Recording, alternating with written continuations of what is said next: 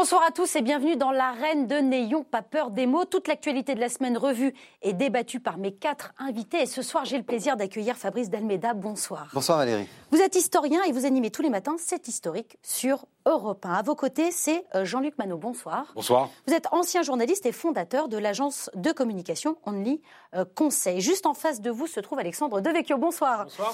Vous êtes journaliste au Figaro et au Figaro euh, Magazine. Et enfin, celui qui jouera à domicile ce soir, c'est vous, Claude Goesgen. Bonsoir. Vous êtes député. Je suis le local de l'étape. Exactement. Vous êtes député et aussi député Les Républicains de Paris, membre de la commission des affaires étrangères. Merci à tous les quatre d'avoir accepté mon invitation. Merci aussi à vous hein, qui nous suivez devant votre écran de télévision, d'ordinateur, de téléphone. Vous le savez, vous participez aussi à cette émission, à ce débat grâce à Internet, sur Facebook et sur Twitter avec le hashtag NPPM. Alors, Soyez gentil de me laisser parler. Oui, alors je vais, je vais laisser parler tout le monde, mais d'abord je vais présenter le sommaire de l'émission en images. Le voici euh, tout de suite. Les sages ont statué. L'article 3 euh, du projet de loi anti-casseurs concernant l'interdiction de manifester a été censuré par le Conseil constitutionnel. Nouveau coup dur ou joli coup politique. C'est fini. Pour le grand débat, les citoyens, le président et même les députés ont participé à la grande concertation nationale et maintenant, doit-on craindre la grande déception? Quand 12 têtes de liste aux élections européennes s'affrontent lors d'un débat, ça donne quoi? Une vision plus claire des programmes de chacun ou plutôt une succession de postures?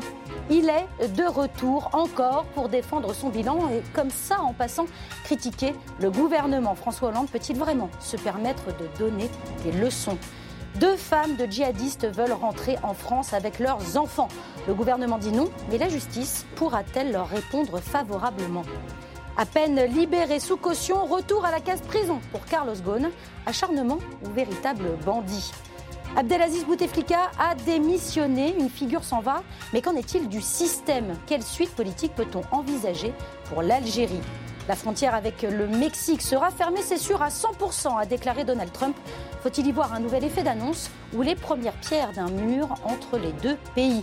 Et pour finir, cette réponse de l'humoriste Blanche Gardin, c'est non. Non, elle n'acceptera pas l'ordre des arts et des lettres, mais nous tenterons de comprendre pourquoi sur ce euh, plateau.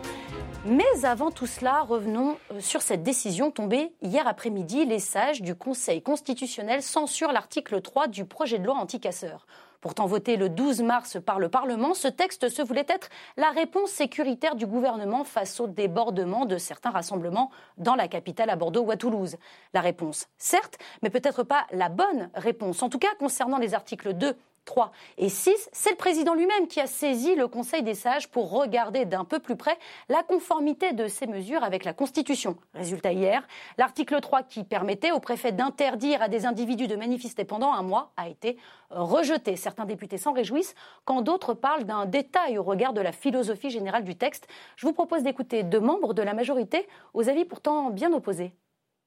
Il est toujours important dans un État de droit que nous ayons un Conseil constitutionnel qui applique euh, et qui soit très vigilant sur les principes républicains, mais je note également que euh, l'essentiel du texte est là et euh, nous permettra de, de, renforcer notre arsenal pour lutter contre les casseurs. Nous avons aujourd'hui finalement une décision qui donnait raison à ceux qui avaient exprimé des craintes. Oui, il faut pouvoir maintenir l'ordre, mais pas à n'importe quel prix, pas en donnant euh, au préfet les pouvoirs qui doivent relever euh, normalement euh, de la justice.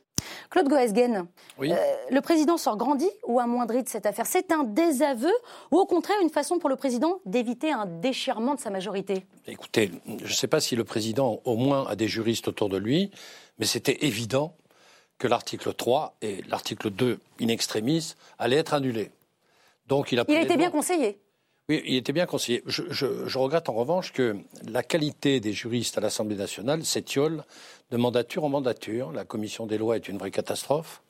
Et de temps en temps, ça sert les juristes. pivet Et donc, euh, moi, en tout cas, je suis très satisfait euh, de ne pas avoir écouté mon groupe, qui a voté euh, la fleur au fusil cet article 3. Et oui, parce que vous aussi, vous vous étiez abstenu. Moi, je me suis abstenu. Encore Comme 50 membres de la majorité. Voilà, je voulais voter contre, mais enfin, ils m'ont fait une telle scène que finalement, je me suis abstenu. Je m'en félicite.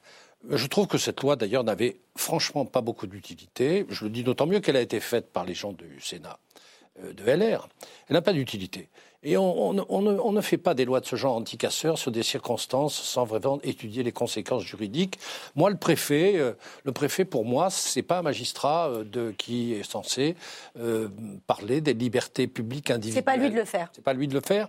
Si Napoléon III avait essayé de le faire, ça, a bien marché.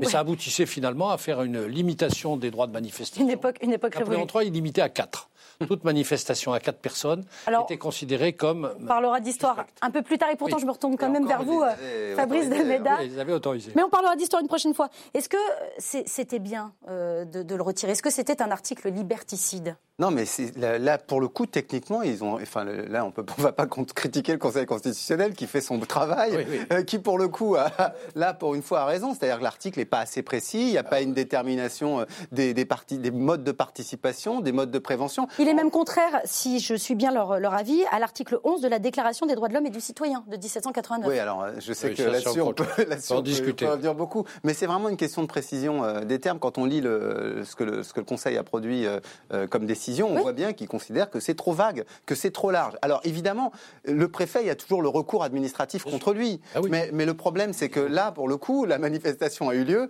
et donc ça crée, voilà, donc ça, crée vraiment une entrave au droit de manifester. Au droit de manifester. Donc je crois que c'est plutôt une bonne nouvelle. Mais je dirais même que c'est une bonne nouvelle euh, pour euh, le, président et pour le fonctionnement des institutions, parce qu'un tribunal administratif. Il l'avait senti. Il l'avait senti en, bah déposant lui-même il avait pigé, Il avait pigé que ça allait mal tourner, quoi. Euh, Alexandre Devey euh, je vous fais réagir à cette, euh, phrase d'Eric Ciotti, le texte a été décapité. Vous êtes d'accord avec lui?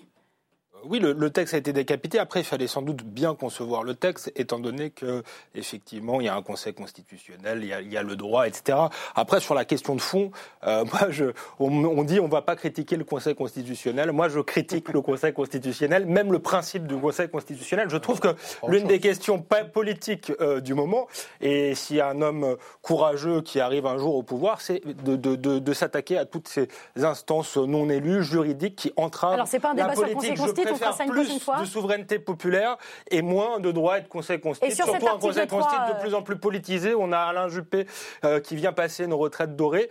Donc moi je suis pas loin d'être pour la dissolution du conseil constitutionnel. Donc je pense que sur euh, cette, loi, cette loi, elle, avait son utilité hein. parce que cette loi avait son utilité parce qu'il s'agissait des gens comme les Black Blocs, etc. On, le fait bien pour les hooligans, donc pourquoi pas euh, ah, pour les Black Blocs. C'est moi qui ai fait la loi sur les hooligans. Et, et donc il fallait mieux concevoir cette loi puisqu'on a le conseil constitutionnel, mais sur le fond, euh, voilà, euh, je pense que le, une partie des citoyens aimerait euh, avoir un État un peu moins impuissant et un peu moins entravé par, par le droit et, la justice. Jean-Luc Manot, c'était un article liberticide? C'est une loi inutile. Claude Claudel l'a dit. C'est une loi qui. On a un une loi de circonstance On a un arsenal aujourd'hui global qui permet de, de, fonctionner. Et qui est largement suffisant Le renforcer, oui, il est suffisant. Le renforcer de cette manière-là ne permet pas d'être plus efficace. Donc, premier critère de la loi, est-ce que ça peut être efficace? Non, ça ne peut pas être efficace. Deuxième élément, euh, la, loi, le, fondée sur des principes, c'est une architecture. Et quand euh, on substitue aux architectes des bricoleurs, on tue l'architecture. Et on ne peut pas jouer avec les principes. On peut changer de principe, mais il faut un débat national. On ne peut pas le faire sur un coin de table en disant, ben ouais, on va décider que demain il y a un préfet qui pourra décider pendant un mois. On te demande pourquoi pendant six. Parce que si on joue à ça, on peut dire qu'ils ont été vraiment très désagréables ces gens-là. On peut les leur interdire le ben droit de vote pendant six mois, et c'est le préfet qui va décider. Puis pourquoi c'est le préfet? Ça peut être le commissaire de police du coin c'est pas raisonnable, c'est pas sérieux, c'est répondre à l'émotion justifiée de la population. En, en jouant avec la loi, on ne trafique pas les, les, les, les, principes, encore une fois, en bricolant. Qu'est-ce que vous répondez à ça, Alexandre Je n'ai pas l'impression qu'on est dans un État euh, liberticide. Je crois que les libertés individuelles sont quand même garanties et que, et que c'est presque l'inverse. C'est pour le fond. Effectivement, cette loi a été bricolée, euh, mal faite, mais je crois que les, les, les, Français ont le sentiment d'un État qui est à la fois trop bureaucratique, qui, qui les opprime pour un certain nombre de choses, notamment les impôts, euh, des règlements dans tous les sens. Et quand il doit être efficace, garantir la sécurité, permettre aux Gilets jaunes de manifester manifester parce qu'au fond, euh, c'est ça. Euh, ah ah il y avait un mouvement, non, il y avait un mouvement qui était légitime. On l'a cassé euh, en laissant des black blocs détruire, détruire Paris. donc, quand l'État a sa légitimité, doit être fort, il est jamais là. Et par contre, pour emmerder les Français, pardon, comme le disait Georges Pompidou, il est toujours là. Donc, il va y avoir, falloir avoir à un moment donné une réfliction là-dessus et que le politique reprenne la main sur un certain nombre de, de, juristes qui, qui, font de la politique. Oh non, les juristes, au lieu de, au, lieu de faire du droit. Il est dur. Fabrice Almeida, vous n'êtes pas d'accord Non, je suis pas d'accord avec Alexandre sur un aspect, un aspect simple, c'est-à-dire qu'on a pu lutter contre les Black Blocs avant. Sûr. Il faut, voir les 20 dernières années. On a tout. Au moment de la manif au 1er mai, ça, ça a y tout compris, Y compris au moment de la manif pour tous, il y avait des débordements, mais la technique policière a agi, on a fini par les maîtriser. Donc ce que je, ce que je dis simplement, c'est que c'est pas une question d'arsenal juridique et c'est pas en limitant, justement, en limitant justement le droit de manifester qu'on va s'en sortir. On va s'en sortir justement en ayant les bonnes anticipations policières. Et là, justement, la loi, la loi elle, elle permettait un petit pas supplémentaire en prévention. Bon, on a une garantie juridique supplémentaire. franchement, Alexandre, j'entends que le, côté oppressif du droit, mais, mais quand même, il a aussi un, côté qui permet la sauvegarde, et la sauvegarde, y compris des opposants au pouvoir actuel. Jean-Luc Manot. Si on, regarde les, les, mesures qui ont été prises, bon, un, on a une question, ce qui permet de, lutter euh, contre ces dérives, c'est la stratégie policière. Et on a bien vu qu'il y en a qui ont échoué et qu'il y en a qui ont réussi. Deuxièmement, on va se dire les choses. Sous Nicolas Sarkozy, n'est pas mon modèle absolu, mais sous, euh, sous, sous, Nicolas Sarkozy, il y avait une, chose qui avait été engagée pour arrêter, euh, éviter que les gens viennent manifester, qui avait été contestée d'ailleurs sur le plan légal, mais qui m'avait pas beaucoup choqué. On allait aux gares, on allait au départ, on prenait ces gens et on faisait un contrôle d'identité approfondi. C'est-à-dire qu'on les gardait 6 heures, 7 heures, 8 heures pour faire le contrôle d'identité, la durée de la manifestation. Franchement, ça c'est un bricolage, mais qui ne revient pas sur les principes fondamentaux. Donc il y a des bons bricoleurs et il y a des mauvais bricoleurs. Et là, on a laissé les mauvais bricoleurs au travail. Est-ce que Alexandre Devecchio, mine de rien, alors allez-y. Euh, Claude c'est moi qui ai rédigé la loi sur les hooligans. Mais c'est pas du tout pareil. Parce que là, il s'agissait du, du Parc des Princes.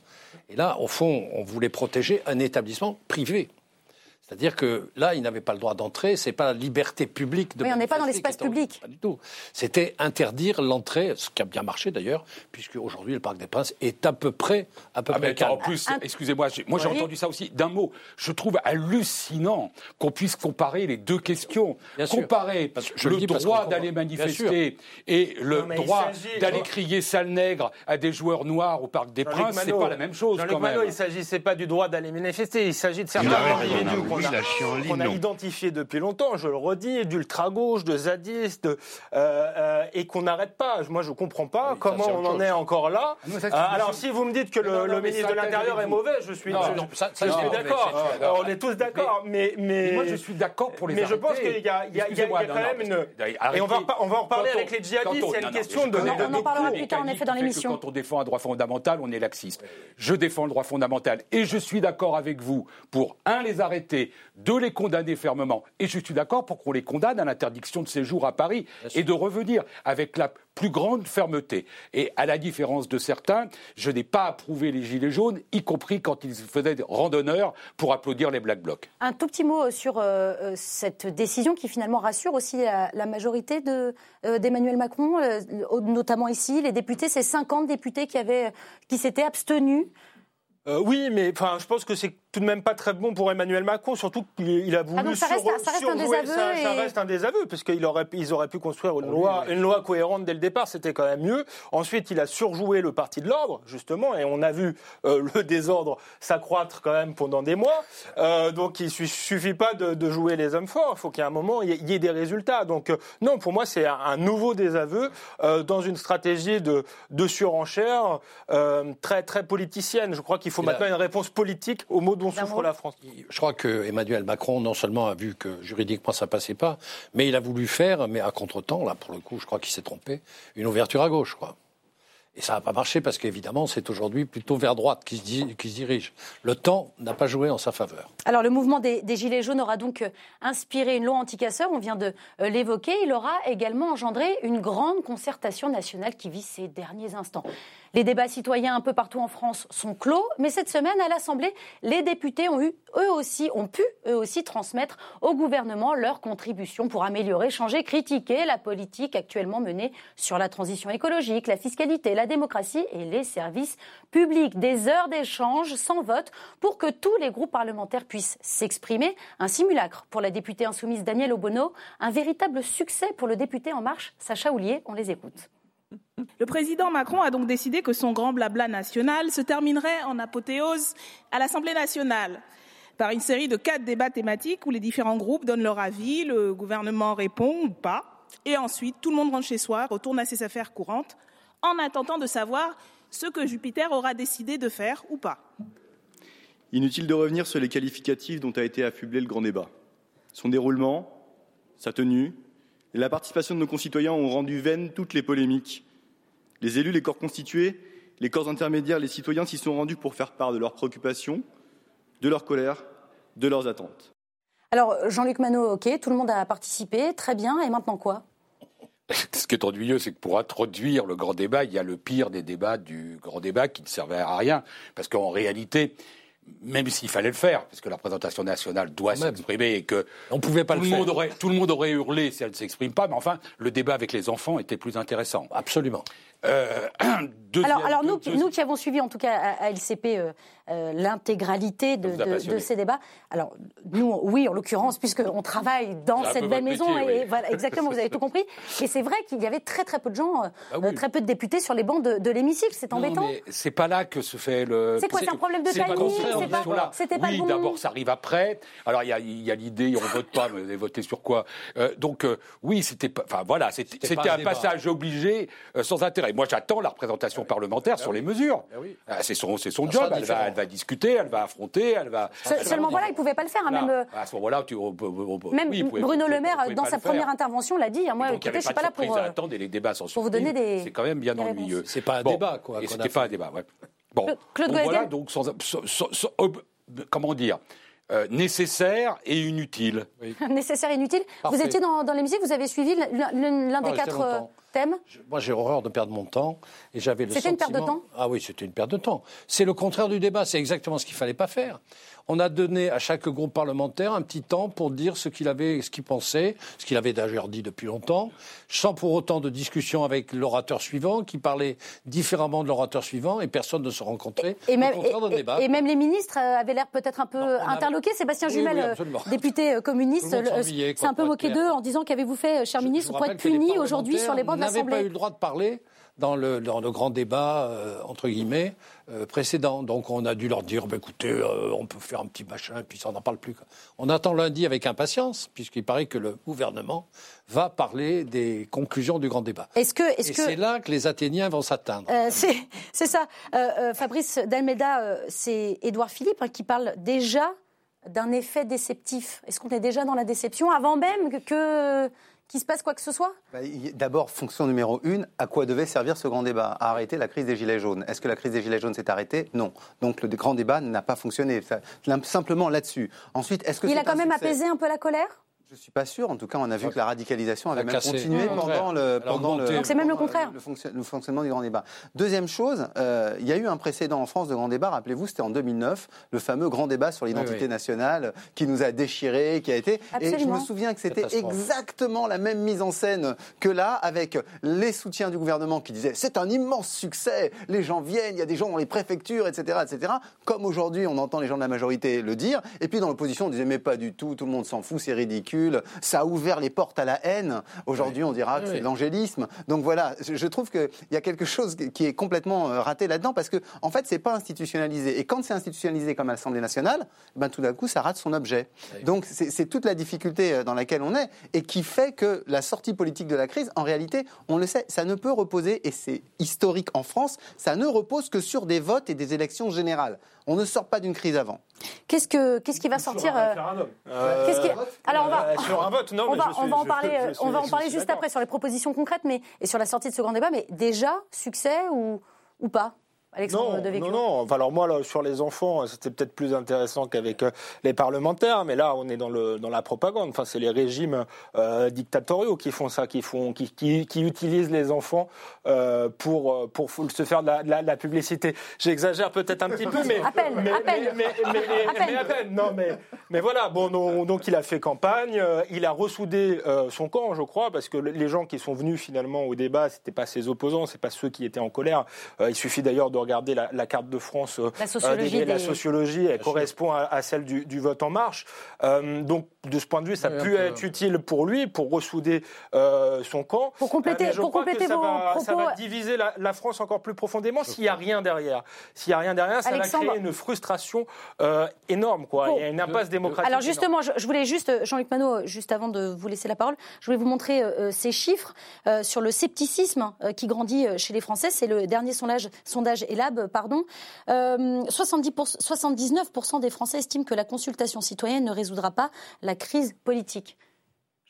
Deux, choses. Moi, je, suis d'accord avec la fin sur le fait qu'il faut passer par le système, par un ah, vote. bien sûr. Je suis pas d'accord avec le tout début de ce que de, ce qu'a dit mon voisin, parce que je pense qu'il ne fait pas le débat, le grand débat national, le président de la République, pour arrêter le mouvement des Gilets jaunes. Il le fait pour le marginaliser. Ah, oui. Il le fait parce qu'il sait que dans le face-à-face avec les Gilets jaunes, il n'y a pas d'issue. D'ailleurs, la radicalisation actuelle du mouvement montre qu'il n'y a pas d'issue. Les gens qui sont toujours dans la rue aujourd'hui, ils se foutent de savoir si on va augmenter le SMIC ou si on va faire autre chose. Ils sont dans un autre chose. Ils sont dans un régime qu'il faut abattre. Deuxième élément, si vous me le permettez, en termes de, communication, je suis frappé de voir que, évidemment, il va y avoir un effet déceptif. Mais que le gouvernement, il va dire oui, on va être très déçus. Tout le monde va être très déçu. Alors j'allais, j'allais venir. Vous, vous lisez dans mes pensées, euh, Jean-Luc Manot, puisque je voulais vous montrer ces images, puisque Emmanuel Macron était en Corse hier et en, et en Bretagne mercredi pour les dernières étapes de son Tour de France du Grand Débat.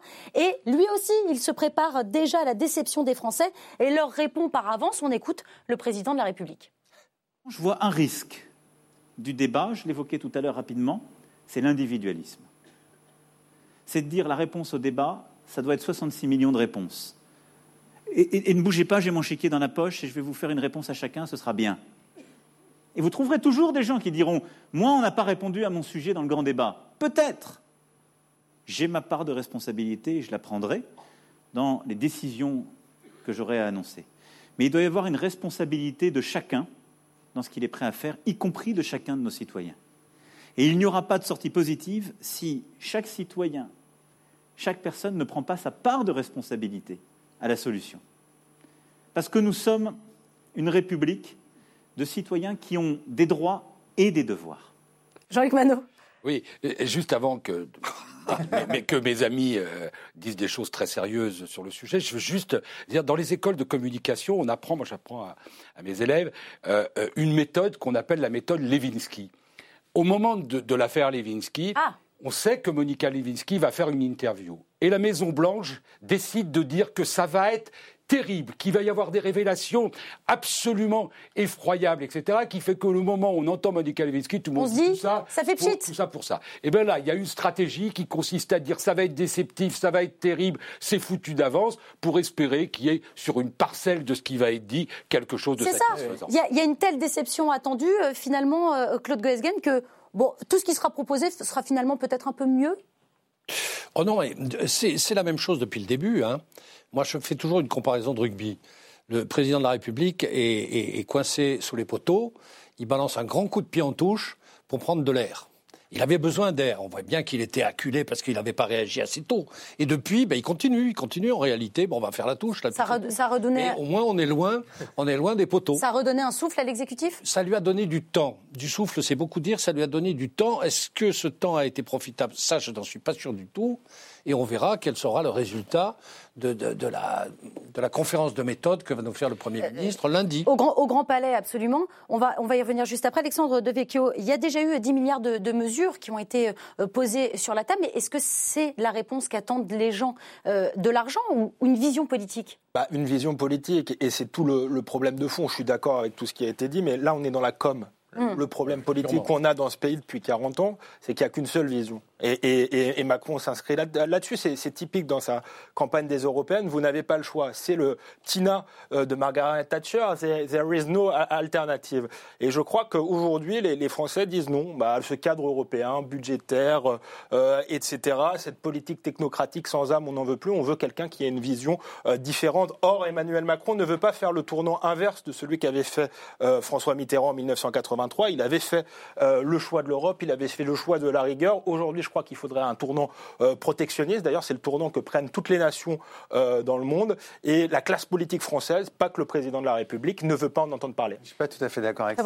Parce que tu vois bien qu'il y a une évolution. Le président libéral de la campagne, enfin le candidat libéral de la campagne, on voit bien qu'il est en train de glisser justement euh, vers un peu plus de protectionnisme, vers un peu plus de frontières, vers un peu plus de contrôle. Et c'est ça qui est intéressant. En revanche, pour lier ça à notre discussion sur le grand débat, c'est précisément les sujets qu'il n'a pas voulu dans le grand débat, puisqu'il a, il a délimité un certain nombre de à thématiques. quatre thématiques, cette thématique qui est celle sur laquelle on se déchire depuis les années 80, qui est celle de l'immigration, n'est pas là-dedans. Donc c'est pour ça qu'il anticipe par avance la déception, puisqu'il sait que par avance, l'un des points sur lesquels il y a le plus de colère et d'agitation, qu'on soit de gauche ou qu'on soit de droite, euh, ou qu'on soit d'extrême gauche ou d'extrême droite, eh bien à chaque fois... Euh, on évite, on, bah, contourne le sujet. donc ça revient à la touche. Jean-Luc La, question que vous posez, c'est compliqué d'y répondre. Qu'est-ce que veulent les gens? On n'en sait rien. Je mmh. n'en sais rien. Je sais ce que veulent des gens. Mmh. Eh oui. Et le travail du politique est extrêmement difficile, c'est de faire la synthèse des gens pour essayer d'arriver est-ce qu'elle est... est-ce qu'elle est possible cette synthèse? Aujourd'hui, oui, c'est la politique qui doit essayer de la faire. Les élections mieux, c'est toujours. Est-ce que, est-ce que la vie de chacun peut faire une réponse C'est pour ça que ça ne se solde que par les élections, parce que les élections, c'est le moment de démos. et aujourd'hui, on est dans, dans, la phase d'oclose, c'est-à-dire qu'on est dans la phase où c'est la foule, c'est l'oclocratie, c'est la foule qui donne, qui donne le rythme, et la démocratie n'est pas là. Et si vous me permettez, ça fait penser, dans cette phase-là, à une assez jolie phrase de Victor Hugo qui disait Souvent, la foule trahit le peuple. On est dedans on peut dire la foule, la démocratie, etc. Je connais cette rhétorique, mais je peux aussi opposer la, rhétorique de l'oligarchie. Et je crois que y a le problème, elle existe aussi, et je crois que la colère des Français est liée au sentiment d'un pouvoir de plus en plus lointain, oligarchique, et de plus en plus éloigné de leurs préoccupations. Dit Alexandre qui serait plutôt partisan d'une aristocratie, c'est-à-dire d'une élite parfaitement saine et légitime. Mais ce n'est pas le cas aujourd'hui. Non, pas du tout d'une aristocratie. tout mon parcours a dit le contraire. Je suis partisan d'une vraie méritocratie. Le Goesgen. Donc, Platon. Non, je pense que il, va finir, il va se finir comment ce grand débat? Par un référendum Par quelque chose? La seule logique de ce système était de finir par des élections. En réalité, on voit bien. Mais ça n'arrivera pas. Lundi, on peut l'annoncer maintenant, il n'y aura pas de référendum lundi Non, mais la seule logique positive, c'était la dissolution. En réalité, c'est la dissolution. On voit bien avec l'ampleur des manifestations, de la crise, etc., la logique était la dissolution on ne dissout pas parce que je note que les députés d'En Marche qui ne voulaient pas venir parce qu'ils sont arrivés par hasard trouvent maintenant que c'est pas mal d'être des parlementaires et qu'ils n'ont pas du tout envie de se remettre en cause. Et je pense qu'il euh, n'y aura pas de dissolution, il n'y aura pas non plus de référendum. Parce que s'il y a un référendum, alors là, ça sera vraiment casse-gueule pour le gouvernement. Donc il n'y aura rien, quoi. Non, je suis pas d'accord. Non, Claude, on ne peut pas dire ça. Parce que précisément, on va vers une élection. C'est ça qui est intéressant. Oui, oh, l'élection européenne. Non, mais je qui crois court, qui court jusqu'au 26 mai. Le grand débat avait pour fonction oui, ouais. de faire, de faire, le, le, tampon. Mais, justement, d'aller vers le vote aux européennes en espérant éventuellement une onction euh, qui permette d'en sortir. Espoir déçu. Un, hein. un dernier...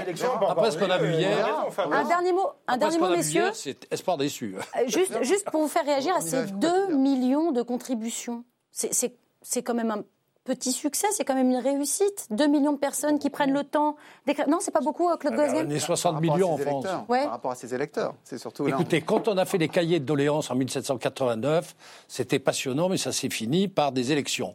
Je ne comprends pas qu'on puisse consulter le peuple en lui disant bah, on vous consulte hein. et puis on verra, on verra quand on pourra. Cela dit, Claude, il y avait que soit. Cela dit, Claude. Pour aller dans le sens de Claude, une élection et, quelques déboires suivants.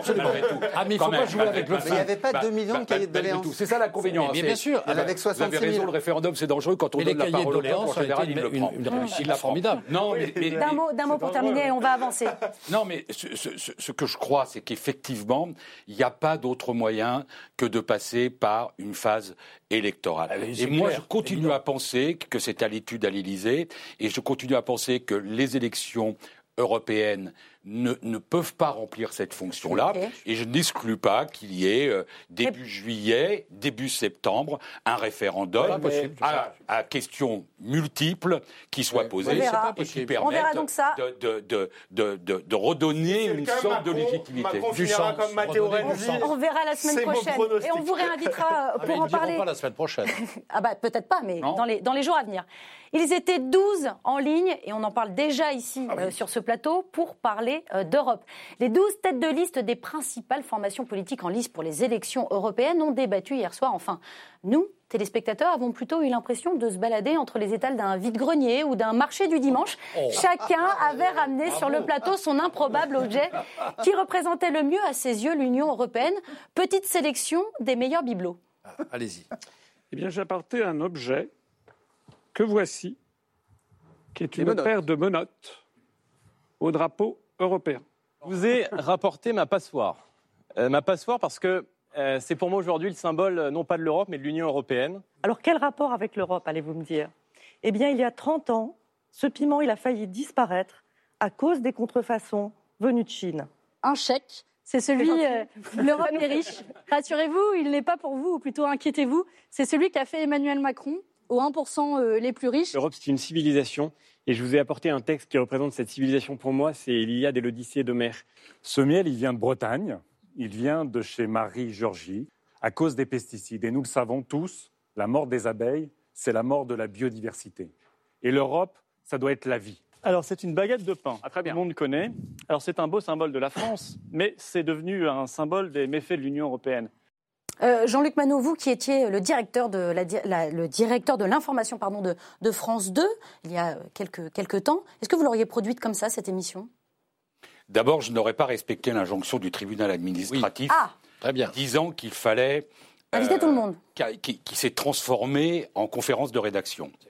Ce ne sont pas aux juges de décider de l'indépendance, de l'indépendance. Vous voyez que les juges vous énervent parfois. ce n'est pas aux juges de décider de euh, l'orientation éditoriale qui est prise par une chaîne de télévision. Il y a des lois, il y a la justice, on peut être condamné pour diffamation, pour nous respect. Il y a des lois, le CSA les fait ah appliquer, ah des règles, équité du temps de parole, puis euh, égalité du temps de parole. Mais enfin, ces juges administratifs, si demain il y a le, comment dire, le comité national des pêcheurs de saumon qui vient et qui dit nous représentons 800 000 personnes et nous, nous exigeons d'avoir droit à deux 20 heures par an. Il y a des couillons dans un tribunal administratif, excusez-moi d'utiliser le terme, qui n'y connaissent rien, qui vont dire bah oui, quand même, il faut que inviter les pêcheurs de saumon. Donc si les, les juges administratifs ont une pulsion pour aller euh, dans une, conférence de rédaction, ils doivent pouvoir se faire inviter. Enfin, pas cela, parce que je crois que pour eux c'est mort, mais pour d'autres, mais, mais enfin, c'est pas à eux de le décider. Je n'aurais pas fait. Après, le reste, euh, soyons. C'est très difficile d'organiser ça à 12, etc. Je ne suis pas certain que l'idée de je t'amène à un oh. truc, je te prends un. Voilà, on n'est pas obligé de guignoliser le début. Dans une volonté d'intéresser les gens. Hein, c'est prendre les spectateurs pour des, les téléspectateurs pour des imbéciles. à le faire, donc c'est méritant. On va pas, je ne vais pas tirer sur, euh, sur, eux. enfin, je ne suis pas sûr que la gadgetisation personnelle. Mais moi, je suis de la vieille école, vous savez. Je pense qu'il n'y avait rien de mieux que carte sur table. Deux types en train de s'affronter jusqu'au bout avec un droit de suite. Hmm. Que c'est ça le mieux du débat, démocratique plutôt que. Mais voilà, mais en même temps. Euh, alors voilà pour la, voilà pour la forme. Merci Jean-Luc Manot. Euh, Fabrice Dameda, concrètement, qu'est-ce que vous en avez retenu maintenant? Ben, D'abord, il y a des performances. Et c'est intéressant quand on a 12 personnes comme ça euh, en lice, on se dit, tiens, qui perce, qui est bon. Qui va se dégager du lot. Bon, ce qui est, n'est pas mon opinion politique, je tiens à le préciser, mais je dois avouer que Jordan Bardella, le plus, le plus jeune sur le plateau, fait une performance plutôt, le représentant du Rassemblement plutôt, national. plutôt efficace. Euh, je suis euh, un peu déçu euh, parce que c'est quelqu'un que je trouve assez brillant, intelligent par François-Xavier Bellamy, que j'ai trouvé trop bien élevé. C'est-à-dire que quand il a pu parler, ça a été intéressant, mais dès que quelqu'un voulait prendre la parole dans son espace, hop, il s'arrêtait par courtoisie, il laissait la personne parler. Il y, avait presque quelque chose là, on avait envie de dire, mais enfin, c'est un débat, un débat quoi. j'ai trouvé Raphaël Glucksmann avec un ton qui était intéressant important, c'est-à-dire une, une, manière de parler. le fond, bon, après on peut en discuter, mais en tout cas la manière dont il parlait.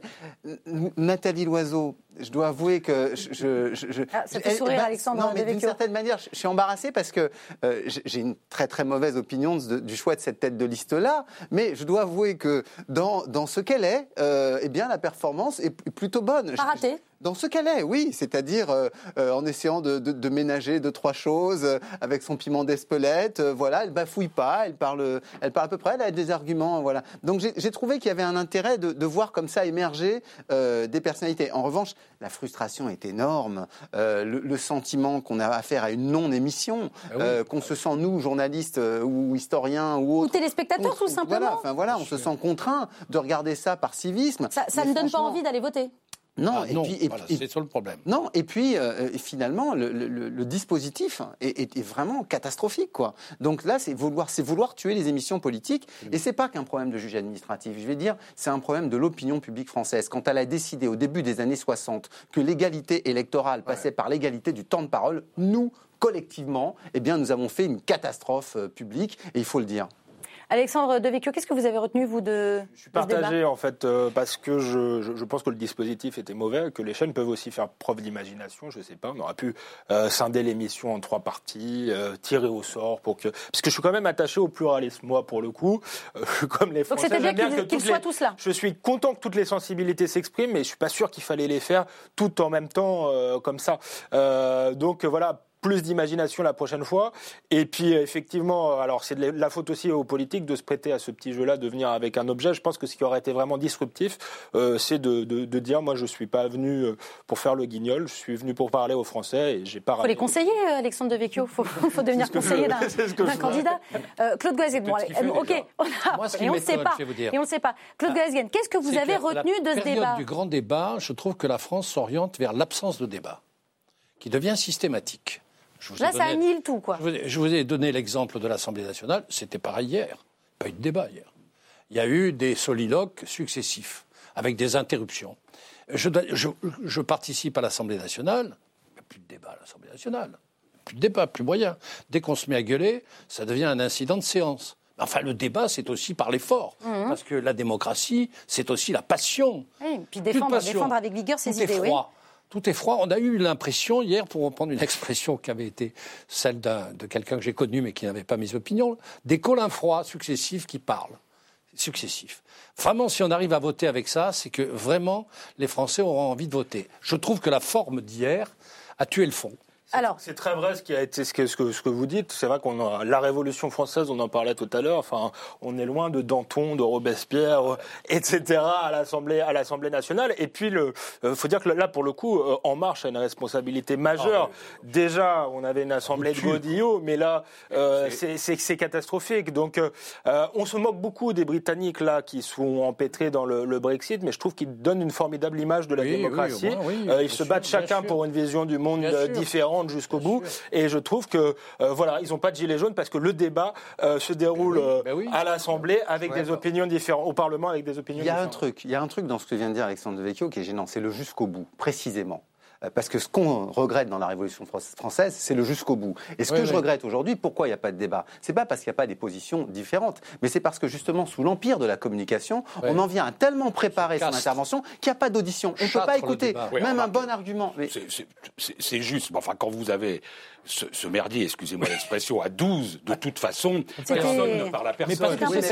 Mais, je suis d'accord, par exemple, sans doute la meilleure structure, ça a été fait d'ailleurs dans le passé. C'est deux tables, on se souvient de ce débat, etc., avec Bayrou. Bon, on peut, essayer, on, peut essayer de faire. C'est pour ça qu'à l'arrivée, mais on le fuit ce débat, on le fuit. Aucun d'entre nous là politique, hein. ne dit euh, euh, j'ai été frappé par une idée on dit j'ai trouvé. Alors, moi, je suis pas d'accord avec vous. J'ai trouvé l'oiseau euh, euh, insignifiant, transparent.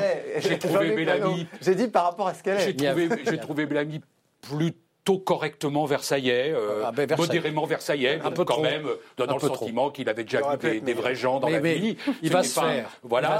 J'ai trouvé, par exemple, Lagarde disant sur les idées, sur les propositions, un certain nombre de choses qui pouvaient euh, euh, être efficaces sur un certain nombre de, de, propositions, parce que c'est un Européen qui aime l'Europe, donc ça, il peut parler de l'Europe.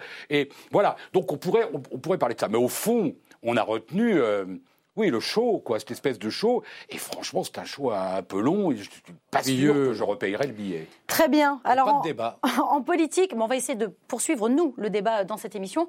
En politique, vous le savez, mes chers invités, quand on veut faire parler de soi, quand on veut se faire inviter dans les médias, il y a deux possibilités. Soit on est très brillant et on vient naturellement dans l'émission n'ayant pas peur des mots. Absolument. Soit il faut sortir un livre. Ça fait une actu, ça fait une raison d'inviter un tel ou un tel, d'autant plus quand on est ancien président de la République. Alors, quand François Hollande veut se faire interviewer, il publie tout simplement la version 2 de son ouvrage Les leçons euh, du pouvoir. Une mise à jour qui tient en trois chapitres rajoutés, une mise à jour qui lui permet, comme souvent, de tacler Emmanuel Macron. On l'écoute. C'est très intéressant ce qui se produit en ce moment, hélas, assez déplorable. C'est-à-dire à vouloir tout brusquer, tout changer, tout réformer, le pays s'est arrêté. Mais le gouvernement aussi s'est arrêté. Depuis six mois. Six mois. Le- depuis le début de ce qu'on a appelé les mouvements, le mouvement des Gilets jaunes. Il n'y a plus une décision qui est prise dans ce pays. Il n'y a plus une réforme qui est engagée. Il n'y a bien- plus une négociation qui est menée à bien. Là, on dit, c'est le débat, c'est le grand débat. Mais ça, le débat, il sert euh, effectivement à pouvoir retenir ce que, au plus profond de la société française, les citoyens souhaitent. Mais ça n'empêche pas de, de décider, ça n'empêche pas d'agir, ça n'empêche pas de réformer. Donc c'est la paralysie aujourd'hui en France. Mais oui, parce que quand on veut aller trop vite, eh bien le moteur s'arrête et puis le, le- le conducteur est mis en cause. Alexandre euh, Devecchio, euh, il ne peut pas s'en empêcher. Jusqu'au bout, il en voudra à Emmanuel Macron de s'être présenté. On est presque dans la rupture amoureuse, là Oui, surtout que c'est son héritier, Emmanuel Macron, en plus arrogant, euh, mais la politique est la même, c'était son conseiller économique, c'était son ministre des Finances. Euh, voilà, c'est Emmanuel Macron, c'est François Hollande, moins la, la bonhomie. Après, je pense que là, on voit bien que Hollande n'a pas compris ce qui lui était arrivé. Je pense qu'il avait une chance, Hollande, de presque d'être réélu s'il avait compris un truc très important en politique, la symbolique, la mystique, euh, le sens de l'État. Et là, on voit bien un ancien président de la République, ça s'exprime pas à tort et à travers, sinon sa, sa- sa parole se dilue. Euh, mais cette sac- sacralité-là, euh, il l'a jamais compris et c'est pour ça qu'il a jamais réussi à rentrer dans la fonction. Jean-Luc Manot, c'est pas très noble euh, pour un ancien président euh, de, de faire cette leçon comme ça? Ça manque un peu de hauteur? Bien sûr. Oui. Enfin, je veux dire, bon, cette tentative désespérée de, de chroniquer son propre, euh, sa propre vie, enfin, bon, d'être le, le Blaise de Montluc de lui-même, enfin, quelque part, il y a cette espèce de, de volonté, bon, très bien. Euh, euh, pourquoi pas? Après, il y a une deuxième chose, c'est que un président de la République qui n'est plus président de la République, il n'est pas condamné au silence. Il doit parler, mais il doit parler avec une forme de hauteur et sur un certain nombre de, de- sur un certain nombre de sujets. Moi, j'ai toujours pensé qu'avant de parler et avant de présenter ses idées, François Hollande serait bien inspiré de présenter ses excuses. Une fois que ça, ça aura été fait, je pense que ça sera plus simple pour lui euh, De de, venir critiquer, Et deuxième euh. chose, je vais dire encore quelque chose, ça sera la deuxième fois que je dirai du bien de lui dans l'émission, mais ça arrive parfois.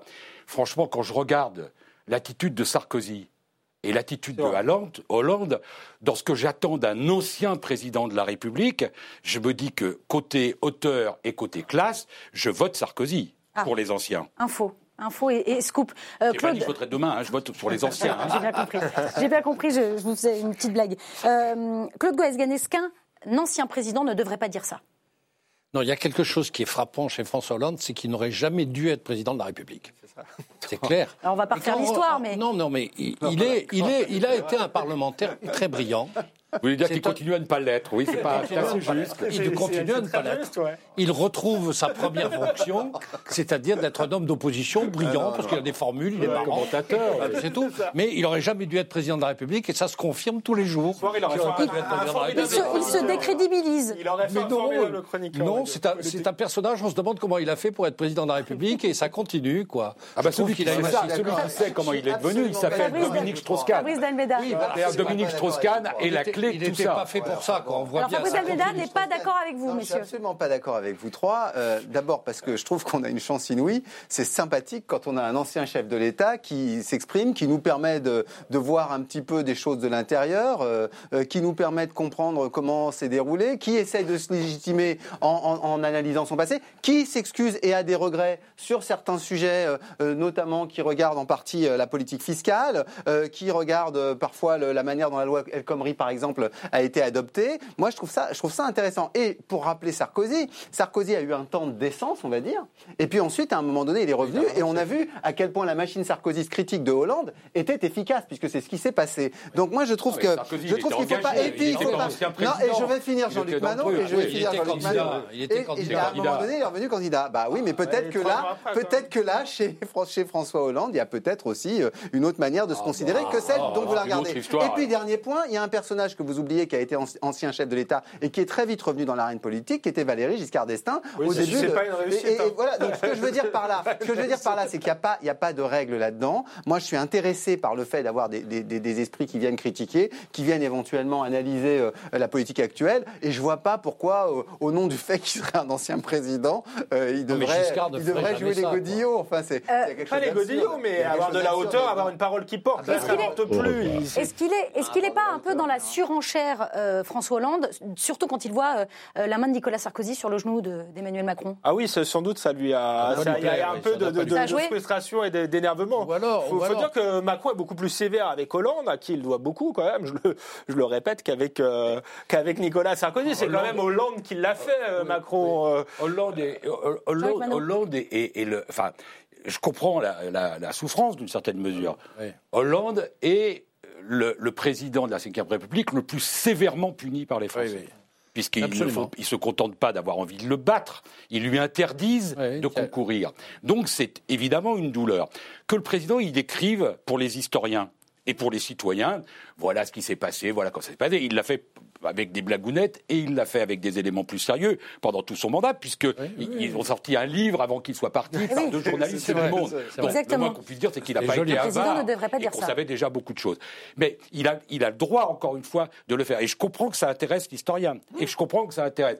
Je trouve que pour les citoyens dans un pays comme la France, je pense qu'il faut une certaine hauteur quand on a été président de la République, et je trouve qu'il en manque cruellement. Il n'apporte rien au débat mais attendez, il y a un aspect quand même, il ne faut pas jouer les hypocrites là-dessus. Euh, il fait deux pages d'interview dans. Je vois pas qui vous fait allusion. Il fait deux pages d'interview dans le Parisien, euh, disons-le. Il fait deux pages d'interview dans le Parisien. Qu'est-ce qu'on retient? On retient pas le fond justement. On retient en général les petites pointes, les petites phrases euh, qu'il lâche sur Macron. C'est bah notre mécanique. Mais c'est notre mécanique. L'ancien président, c'est peut-être de bah, parler. Non, alors. C'est notre mécanique. On a une tendance dans l'espace public à systématiquement jouer ça. Et ne sois pas hypocrite. Ce qui te réjouit, c'est qu'ils disent du mal de Macron. Non, c'est pas vrai. Non, non, c'est pas vrai. Moi, c'est pas ça ce qui me réjouit, c'est de voir qu'il y, a un peu d'ouverture et qu'il y a un petit peu de contenu et qu'on réfléchit sur ce qui s'est passé depuis 10 ans. Moi, c'est ça qui m'intéresse. Ça peut être aussi historien. Je veux bien, je suis un peu parti je veux bien l'admettre. La, la meilleure, ça serait que, au fond, Hollande se dit, il y a peut-être une reconstitution de la gauche à faire, ce qui n'est pas possible. Je ne crois pas qu'il y pense. Enfin, il doit y penser un petit peu. Et on voit bien, quand même. Je lisais un article sur Le Drian hier. On voit bien qu'il y a quelque chose qui est en train de se produire. La gauche est en train de s'apercevoir qu'elle est en train de disparaître et qu'il faut absolument qu'elle redonne quelque chose.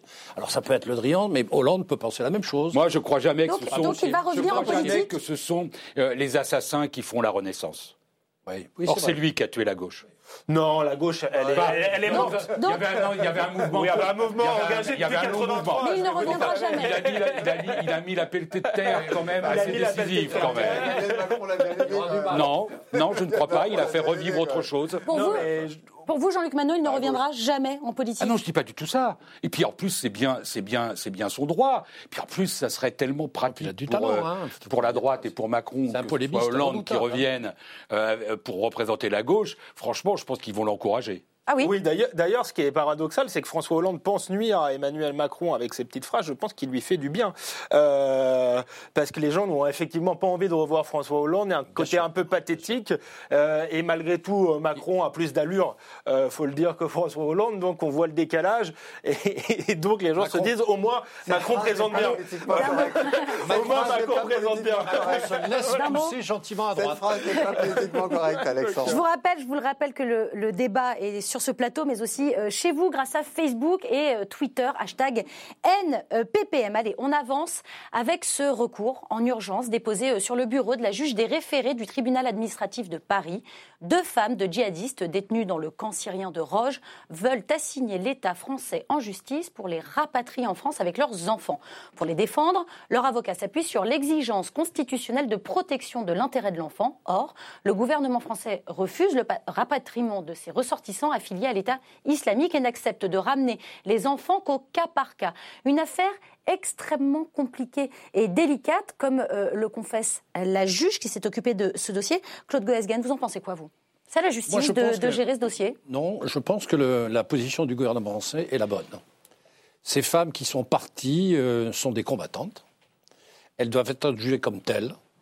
Et par conséquent, à partir du moment où ce sont des combattantes, il appartient aux États qui les ont emprisonnées de les juger. C'est la politique du gouvernement français. Et on ne peut pas enlever l'enfant à la mère. C'est ça l'argument aussi. En l'occurrence, lorsqu'il y a des orphelins, là, le problème se pose. Et le problème doit être réglé cas par cas, il le sera. Encore faut-il qu'il y ait des grands-parents, etc. À ce moment-là, il est clair que le gouvernement français fera venir des enfants qui sont orphelins de père et de mère. Mais là, en l'occurrence, si la mère est présente, euh, la mère, euh, c'est à l'État qui aura condamné la mère de s'occuper de l'enfant. Qu'est-ce que vous répondez à cela, Fabrice Delmeda C'est un, un, débat complexe et amusant parce que j'ai fait justement une interview de François Hollande pour revenir au sujet précédent et, qui s'est exprimé, exprimé là-dessus. Vous aurez l'occasion de, de, le voir. Et, et c'est vrai que la question que ça pose, c'est de savoir ce qu'on fait des enfants. Et sachant. Euh, Alors, le 15 mars dernier, il y a cinq enfants qui ont été rapatriés. Euh. mais, mais, mais le problème de la mère ne se posait pas pour eux. Voilà. Donc, la question qu'on pose, c'est est-ce que c'est une mesure, en quelque sorte, humanitaire vis-à-vis des enfants que de rapatrier la mère aussi? Donc c'est un cas d'espèce. Moi, je pense que là-dessus. Et quel est votre avis sur la question? Non, mais là-dessus, justement, pourquoi est-ce que je pense que c'est au judiciaire? Pourquoi est-ce que je pense que c'est au judiciaire d'aborder la question et que c'est pas un, gouvernement qui prend une décision euh, là-dessus? C'est précisément parce qu'il y a des cas de fait à juger.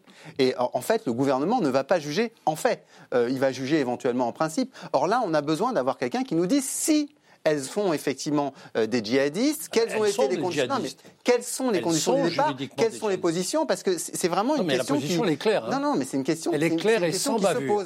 Alors, Ces une femmes sont parties volontairement avec le mari oui, ou oui, oui. Et qu'est-ce qu'elles ont fait Qu'est-ce qu'elles ont fait Qu'est-ce que t'en sais Qu'est-ce que ah, t'en sais Tu n'es pas un juge du fait. Non, mais Claude, c'est une vraie question. L'article du code pénal. c'est une vraie question.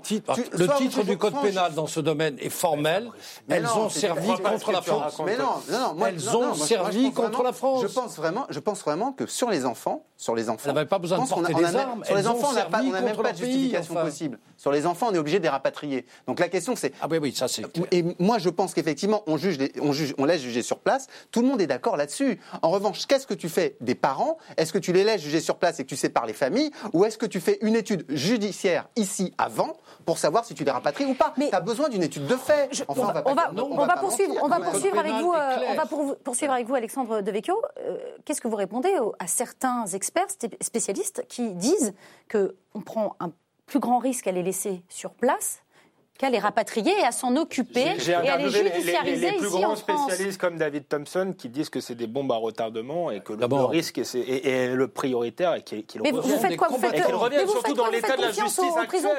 Parce qu'encore une fois, on en est là. Moi, j'ai aucune confiance en la justice euh, française. Et de toute manière, même euh, si elle est de, de, si elle fait le maximum, il n'y a pas de preuve. Euh, comment on va voir euh, ce qu'ils ont fait là-bas? Il n'y a pas besoin de euh, Donc c'est extrêmement compliqué. Oui, non, mais les peines sont pas adaptées à ces cas-là. Donc on peut faire une justice, mais dans ce cas-là, il faut avoir de l'ambition, du souffle, et il faut faire un Nuremberg. Il faut faire, voilà, on était en guerre contre une idéologie mortifère, et on va faire un grand tribunal de guerre avec des peines d'exception, et on va en faire quelque chose de pédagogique. Personne n'a le courage de faire ça. Donc je crois que ce qui est plus pragmatique, c'est effectivement de laisser Jean-Luc Manon. il faut, il faut euh, une, étude des faits, euh, oui, bien sûr, pour, pour le degré de la condamnation. Oui. Mais pour la, qualification, on n'a pas besoin. Bah Ce sont des gens qui sont partis combattre Servir leur contre pays. la France.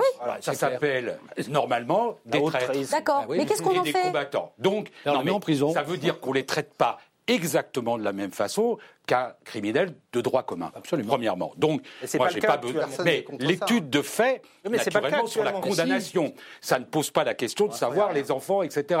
Les enfants, de toute façon, dans la séparation, elle aura lieu. Quand ces femmes vont rentrer à Paris, elles, vont aller en prison. elles vont aller direction la prison et donc on va, leur, on va les séparer de toute façon euh, de, de, leurs enfants. Donc il y a un truc. Ce que fait le gouvernement euh, très correctement pour le moment, c'est qu'il dit bah, les enfants qui n'ont plus de parents Du tout. On les, on les, on, les reprend. et les autres, c'est normal.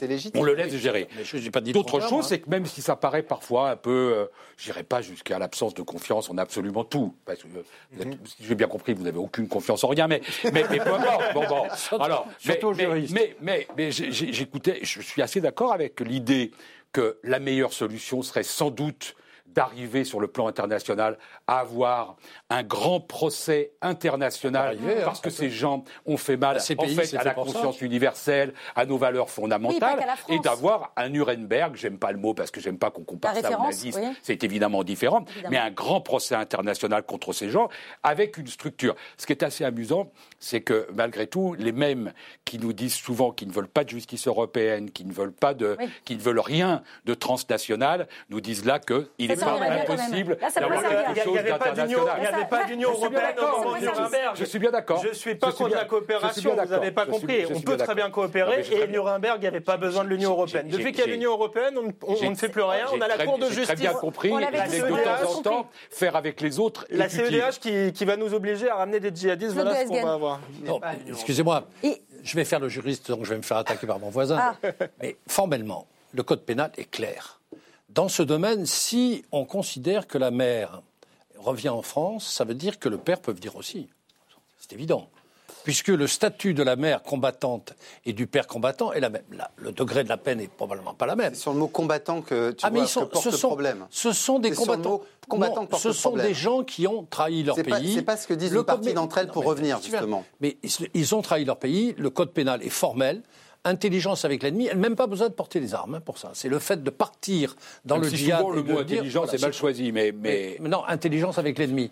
Alors, qu'est-ce que ça veut dire? En réalité, pourquoi le problème se pose? Il se pose à cause des Kurdes. Les Irakiens ont accepté, il n'y a pas de problème.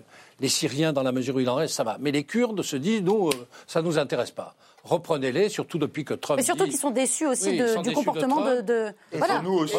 Et, voilà. de l'alliance. Sur le plan juridique, sur le plan juridique, attention. Est-ce qu'il n'est pas là le risque, Claude Goesgen ben, C'est que les Kurdes disent, vous savez quoi, nous on s'en occupe plus. Et donc, ils sont lâchés dans la nature. Tout ça, tout ça se discute avec les Kurdes, c'est ce que tu es en train de faire le ministère des Affaires étrangères. Alors, juste pour rappeler à Claude j'entends Si on fait revenir la mère, on fait revenir le père. D'accord. Alors, juste, juste sur un point, un point de droit. le père est un assassin.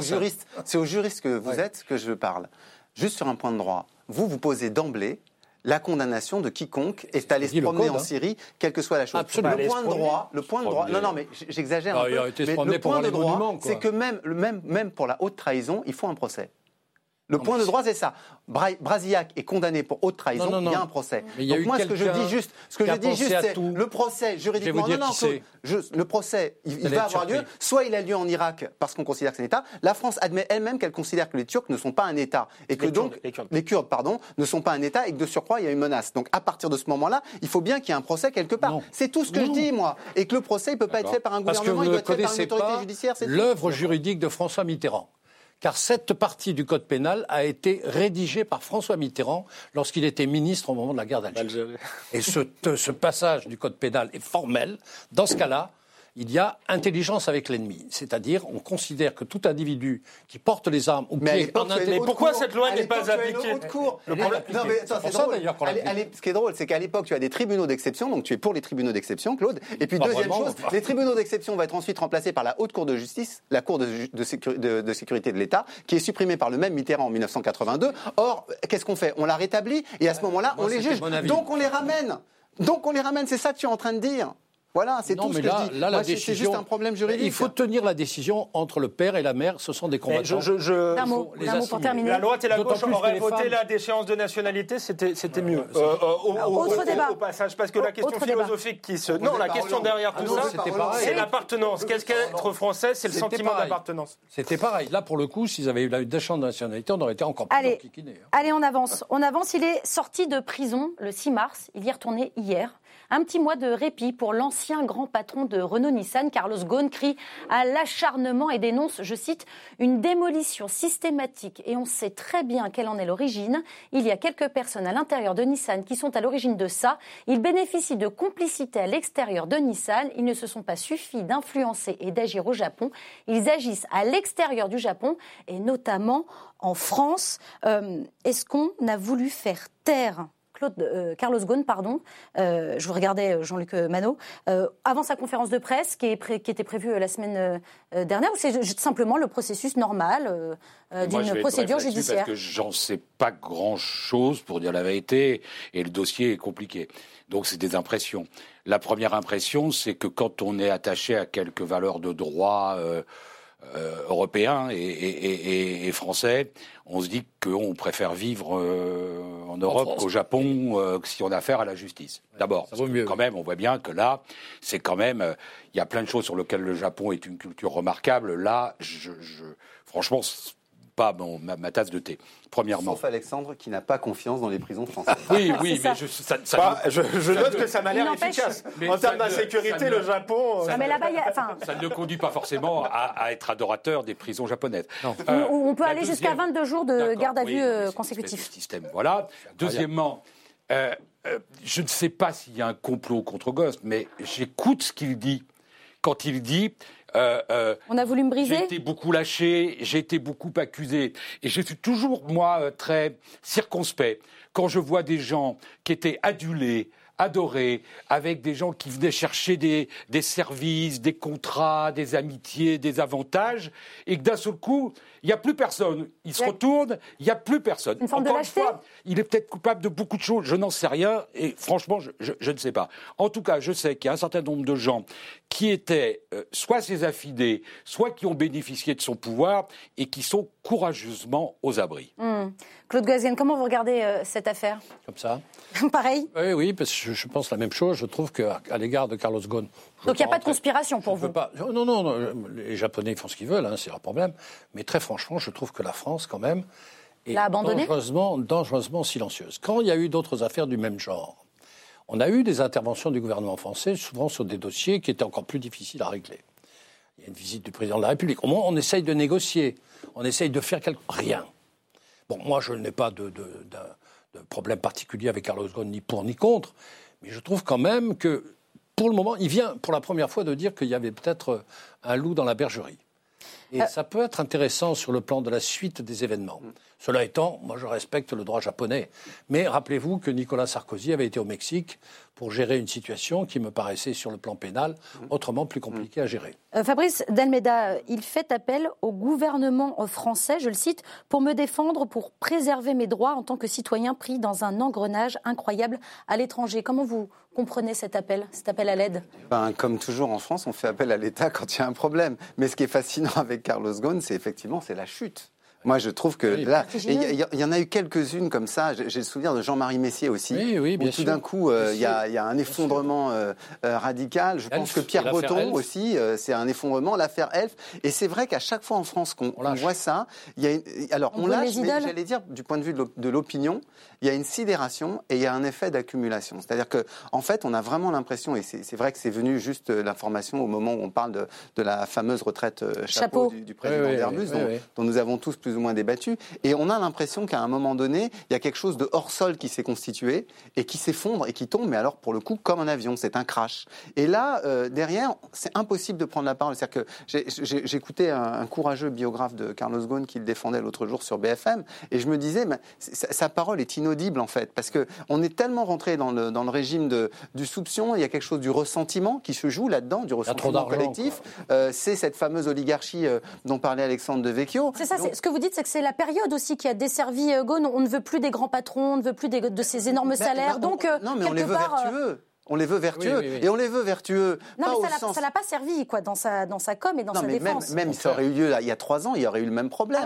Ah le, le, fait, on est on est rentré dans un moment où quand on a quelqu'un justement qui fait partie de ce hors sol aristocratique ou oligarchique, euh, dont on a l'impression, on oublie même euh, les emplois qui ont pu être créés, les stratégies, les gains. Enfin, on oublie tout ça. Ça n'existe plus. Ce qui, est, ce qui, est, fascinant, c'est euh, de, voir les, les, miettes de billets enflammés qui retombent sur le sol après le crash. Alexandre Devecchio, on oublie un peu la France, oublie les services rendus Enfin, en tout cas, euh, à Renault, euh, à Renault-Nissan bah, Le rôle de la France, c'est de défendre les intérêts de Renault. J'espère qu'on va le faire. Après, les intérêts de Renault et les intérêts de M. Ghosn, c'est pas forcément euh, la même chose. deuxièmement, on oublie, je me souviens de Carlos Ghosn, et c'est une leçon, je pense, effectivement, pour toutes les élites mondialisées, qui se vantaient d'être un citoyen du monde. C'était aussi monsieur délocalisation. Certes, il a remonté Renault, mais avec des méthodes qui n'ont pas forcément toujours rapporté aux salariés français. Et donc, voilà, la, la leçon, c'est qu'on peut être citoyen du monde, c'est très bien, mais c'est bon aussi d'avoir un chez soi. Et je note que M. Ghosn euh, demande à la France aujourd'hui de, l'aider. Après, moi, j'ai pas, d'avis.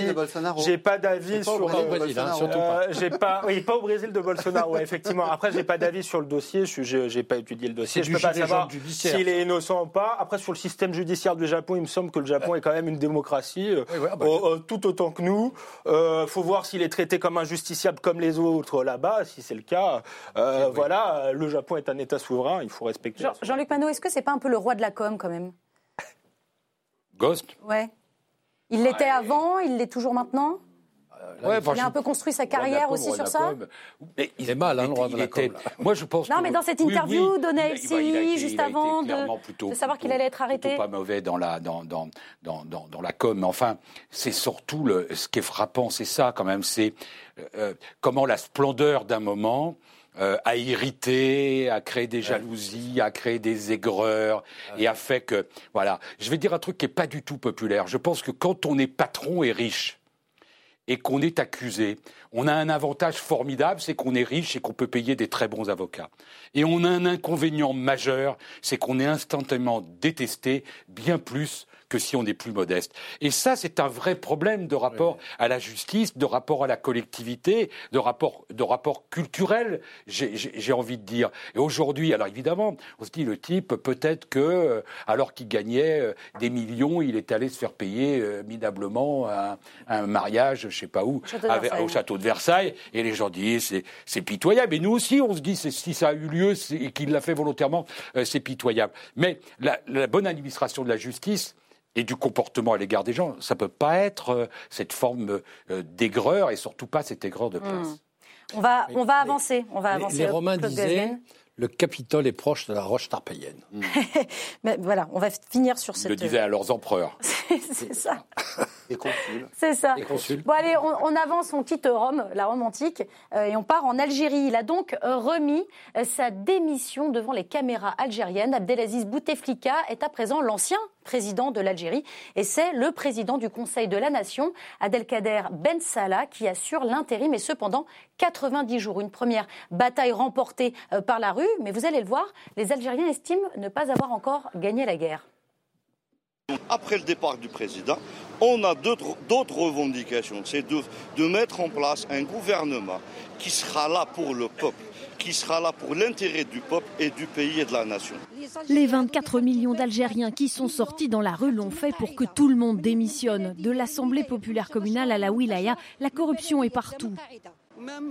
Même son entourage doit partir. On n'en a pas besoin. Une autre génération prendra le pouvoir. Le pays se portera très bien. Il y aura du travail, du logement. Tout se passera bien. Claude Goesgen, est-ce que vous lui faites confiance à Adelkader euh, euh, Ben Salah pour organiser correctement et sereinement de nouvelles élections? Écoutez, en tout cas, moi j'ai un sentiment parce que c'est un pays, l'Algérie, euh, qui ne nous a pas laissés indifférents. Je suis né au bord de la Méditerranée et tout d'un coup, je retrouve l'amour de l'Algérie. C'est important. Dans ma tête, en tout cas, c'est important. Et je pense que ce n'est pas seulement dans ma tête. Je trouve que dans tous les même, les, même les pieds noirs, tous ceux qui viennent d'Algérie, il y a quelque chose qui vient de se produire, qui est un déclic, qui est extrêmement important, en France même. Je ne parle même pas de la communauté algérienne française. Là aussi, il y a quelque chose qui est en train de se passer. Je souhaite le meilleur pour eux. Car je crois que le meilleur pour eux sera aussi le meilleur pour nous, Français, car l'Algérie en face de nous, c'est en réalité tout le problème de l'Afrique qui va se poser, qu'on peut régler. Et par conséquent, je souhaite qu'il puisse s'en sortir. J'ai peur, j'ai très peur. Très peur. Mais pour le moment, je trouve que c'est formidable. C'est inattendu. Jamais, jamais on aurait pu penser, il y a quelques semaines même, que ça se passe comme ça. Fabrice Dalmeda, euh, s'en sortir, comme le dit euh, Claude Goesgen, ça passe par quoi? Par l'effondrement d'un système, une reconstruction, une nouvelle constitution, un nouveau régime? Non, mais on est partagé entre effectivement les, vœux, euh, c'est ce que vient de faire euh, Claude Oasgen, euh, et puis de l'autre côté l'analyse froide. L'analyse froide, c'est que la plupart des mouvements qu'il y a eu de ce type dans le Maghreb ou le monde arabe et au-delà, au sud, peu ont débouché sur des situations démocratiques stables. Donc l'analyse froide, c'est qu'en gros, on va avoir une partie du groupe dirigeant qui va être traité en bouc émissaire et qu'on va avoir une recomposition, en gros, autour d'à peu près des mêmes élites qui... Donc c'est le même régime qui, va se remettre en place, le même système? Comme disait comme, comme, comme, on disait, vous savez, dans le Guépard, il y a cette fameuse phrase il faut que tout change pour que ce soit la même chose. Donc, euh, on, on, sent que c'est quelque chose comme ça qui va se jouer. Et je le dis sans, sans, sans cynisme, mais, mais, en même temps, euh, la, vraie question qui se pose, c'est que cette élite-là, elle a tellement pris l'habitude, elle aussi, d'être hors sol, qu'elle a un mépris total pour son peuple. On l'a complètement oublié, mais elle a un mépris total pour son peuple qu'elle traite en disant on va distribuer des miettes. Donc, de temps en temps, on donne un peu de rente pétrolière, on permet à, à quelques petits jeunes de créer leur petite entreprise euh, qui vivote, on a un secteur informel qui continue de se développer parce que comme il y a de la corruption, eh ben, il faut pouvoir écouler l'argent qu'on a mis. Euh, voilà. Donc tout ce, tout ce système-là, effectivement, euh, le, faire tomber, c'est quasi impossible. Et par ailleurs. Mais la rue ne le supportera pas, ça. La, rue, ben la rue. pour euh, l'instant, elle est patiente. La, rue, j'ai peur qu'à un moment donné, j'ai peur qu'à un moment donné, on assiste à, une reprise, à une reprise, une reprise en main autoritaire. Enfin, c'est ah. un peu ce qu'on, ce qu'on, redoute tous. sauf s'il y a, comme ils ont réussi à le faire en 1999, une légitimation par un système électoral plus ou moins discutable au nom de la pacification collective. Par ailleurs, euh, là-dedans, on est un peu hypocrite. Parce que nous, on a. Nous, la France. dit, nous, la France, et nous, je ne parle pas la France, l'Occident. Parce ah que, en réalité, tout le monde accuse la France de s'intéresser à l'Algérie. Mais ceux qui s'intéressent le plus, c'est les Américains. Euh, en termes de défense, en termes de formation, en termes de renseignement, ils travaillent peut-être plus aujourd'hui avec les Américains qu'avec nous. Et pour, pour la question de la lutte antiterroriste, pour la bande sahélo-sahélienne. Les donc, frontières, donc, bien donc sûr. nous, on, a cette question-là qui se pose. Et, et on est très embarrassé parce que, d'abord, on ne veut pas parler parce qu'on a un peuple souverain, on a envie qu'il décide euh, tout seul. Et puis, en, en même temps, on est très inquiet parce qu'on on se dit que peut-être, comme ça s'est passé en Tunisie, s'il y a une démocratisation, ça veut dire peut-être une vague de départ d'un certain nombre de personnes vers chez nous. On a une question de l'immigration qui est ultra sensible et on voit déjà comment elle va être euh, gérée. Donc, euh, euh, donc pour moi, c'est un, un, vrai casse-tête. On a envie que ça marche et que ça marche avec le désir pour eux de rester chez eux comme ils le disent aujourd'hui et pas que ben, ça tourne au drame, ce qu'on redoute toujours. Jean-Luc Manot, pour poursuivre, est-ce que la France a un rôle à jouer dans cette transition? Alors c'est extrêmement compliqué. Je crois qu'il n'y a pas de sujet euh, internationaux sur lequel euh, la prudence euh, est, plus de mise que sur l'Algérie pour des raisons que chacun, comprend. Premier, premier élément, jusqu'à maintenant, so far so good quand même quand même, euh, on nous aurait dit, ah bah, il y a encore euh, trois mois, quatre mois, qu'il y aurait eu un mouvement de cette nature, que l'armée ne tirerait pas, qu'il euh, partirait, que le, système serait branlé, on aurait dit ça. Bien sûr. Mais, je suis, mais je suis d'accord avec, je suis d'accord avec ce que tu as dit tout à l'heure. Donc, mais d'accord. Là, plutôt, en Égypte, il, faut, il y avait des signaux qui étaient un peu plus compliqués. Là, pour le moment, l'immense responsabilité des Algériens est, hmm. admirable de, ce point de vue. Il faut le dire et le redire, bien sûr les analystes et, ce qu'il vient de dire, évidemment, euh, très grande prudence. On n'a jamais vu des oligarchies euh, partir euh, en disant bye bye facilement. Une oligarchie, d'ailleurs, ce sont plus une oligarchie qu'une élite. C'est une oligarchie qui, ça, s'accroche sur, sur, sur le pouvoir, sur les privilèges, sur les, sur les avantages. Donc elle va faire, elle va faire la même chose.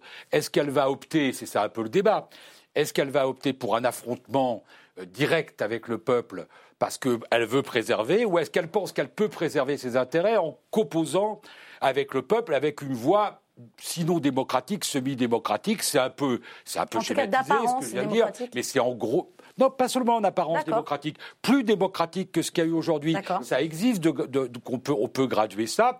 Et j'ai envie de dire que euh, c'est sans doute euh, la deuxième solution, évidemment, qui est préférable. Elle est, elle est souhaitable parce que toute situation qui amènerait à rester en l'état actuel serait insupportable et tout ce qui irait vers la guerre.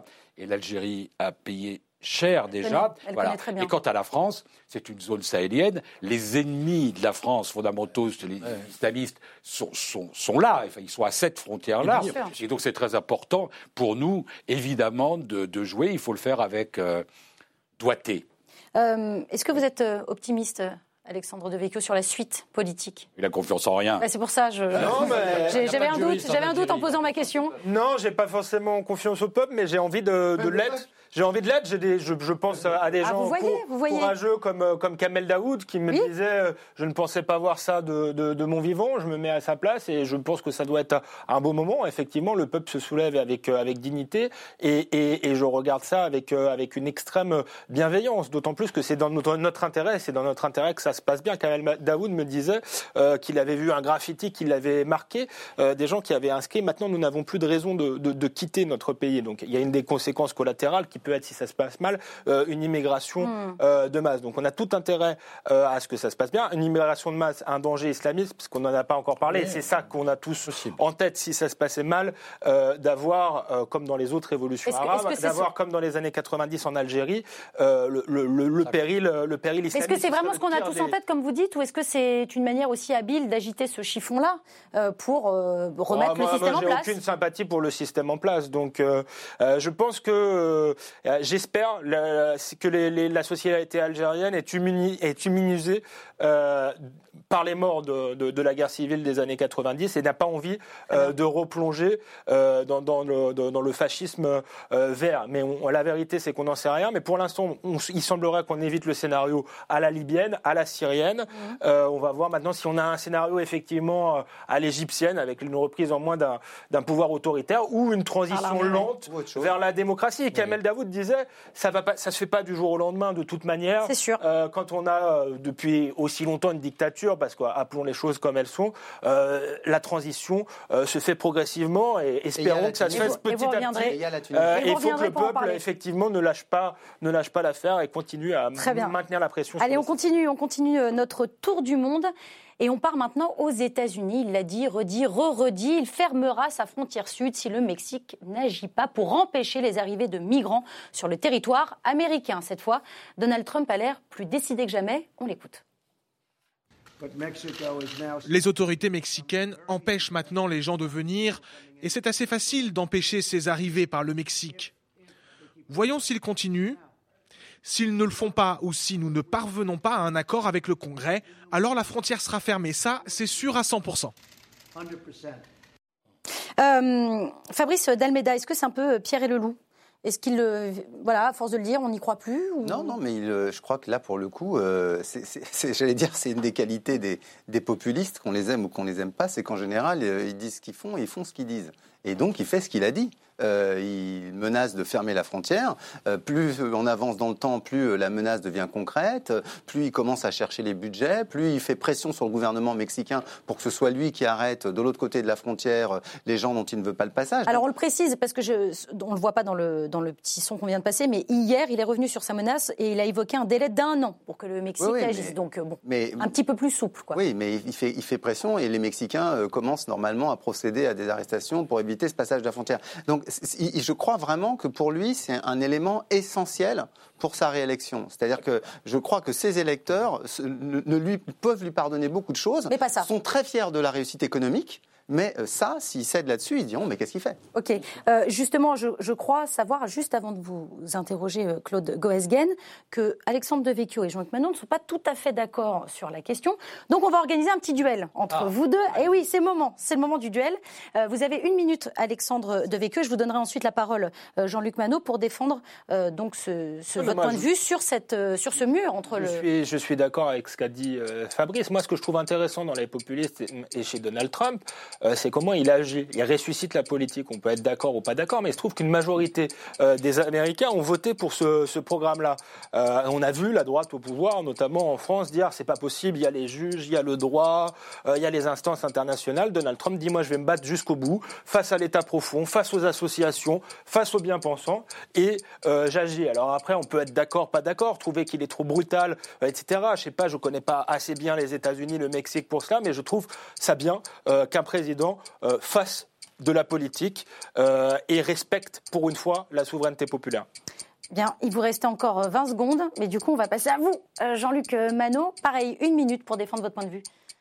Non, mais je, crois que, comme ça a été dit, il faut toujours écouter ce que disent les populistes. Une formule qu'on utilisait avant sur les dictateurs, c'est pas exactement la même chose, parce qu'ils finissent par faire ce qu'ils disent. Il faut pas, faut les prendre au, sérieux sur cette, euh, sur cette question-là, je ne crois pas, j'ai une divergence là-dessus, qu'il euh, réhabilite la politique. Quand on dit je vais mettre un mur parce que euh, les, les, les, Mexicains sont des violeurs, hmm. ils viennent violer nos femmes, il ne réhabilite pas la politique, il, euh, je crois qu'il humilie la politique et qu'il la rabaisse. La deuxième chose, c'est que moi je crois aux relations internationales, je crois à la négociation, je crois à la négociation et à la discussion sur les flux migratoires, qui est une question qu'on a le droit de se poser quand on est un pays comme l'Amérique ou comme la France on, se, discute, on, peut discuter là-dessus. Et je pense que je suis fasciné par cette espèce de club des maçons qui développe dans le monde, qui veulent mettre des murs partout. Je préfère les idées au fil de fer barbelé. Très bien. Il vous rester, voilà, parfait, deux secondes. Donc 18 secondes pour répondre. mais j'aime pas particulièrement les, murs, mais parfois il y, a besoin. Et ce que je note, c'est qu'il établit un rapport de force. Euh, je crois à la négociation internationale, oui, mais la négociation internationale, euh, s'il n'y a pas de rapport de force, il se passe rien. Euh, c'est le règne de, l'immobilisme. Moi, je trouve que Donald Trump fait bouger les lignes. Bon, après, vous, vous caricaturez les violeurs. Il a, il a, il a, ah bah, il a, dit, il l'a déclaré. Il a dit que tous les Mexicains étaient des violeurs. Il a dit qu'il pouvait y avoir des violeurs. Terminé pour le duel. Vous en pensez quoi, euh, Claude Goesgen? Et Moi, je crois que d'abord, les élections euh, aux États-Unis, ça va très vite. Hein. et que Trump est en campagne électorale. C'est un peu la campagne permanente. Et c'est non, ça va vite là. Hein. c'est quatre ans, hein, ça va vite. Ah et là, euh, Trump a, réussi quelque chose, c'est qu'il a mis les démocrates en difficulté. Sur ce sujet-là bah Oui, bien sûr, les démocrates n'ont pas voulu financer les, les éventuelles difficultés qu'on pouvait faire au Mexique. Et donc, ils jouent là-dedans en disant je joue mon élection sur cette question. Je ne suis pas sûr qu'il y aura un mur hein, mm. entre nous. Ah. Parce qu'avec Trump, on sait qu'il y a la formule, euh, le discours, etc. Mais en tout cas, politiquement, il est très habile c'est un populiste habile, lui. Hein. C'est pas, c'est pas du tout le populiste basique. Je ne Je suis pas sûr qu'il fasse un mur. Je suis pas sûr que ça finisse comme ça. Donc il ne verra jamais le jour ce mur. Je pense qu'il va gagner les élections sur ce sujet-là parce qu'il est en train de mettre les démocrates en difficulté. C'est devenu un symbole en fait. C'est devenu euh, un, symbole. Il l'avait annoncé durant sa campagne. En fait, il, dit aux gens voilà, vous, vous en avez pour votre argent, vous votez pour moi. Euh, moi, je fais, euh, je, fais les choses, je fais ce que je dis. Avec quand même un problème qui, pour le coup, est vraiment global qui est qu'on est en train de voir la fin du multi du multilatéralisme. Ah On est en train de voir l'abaissement justement du débat que nous souhaitions euh, à l'échelle internationale, une remontée très sévère des frontières. Alors on peut être contre le libre-échange, mais quand même, euh, il a fait euh, une partie du développement depuis la Seconde Guerre mondiale. Donc ça pose quand même un, certain nombre de, problèmes. Alors peut-être pas la Chine, mais ça pose quand même un problème. Ça pose quand même un problème de, cette position-là dans le développement futur des relations internationales pacifiques. Et d'un mot moi, j'ai eu l'occasion à la Commission des affaires étrangères d'auditionner M. Lamy.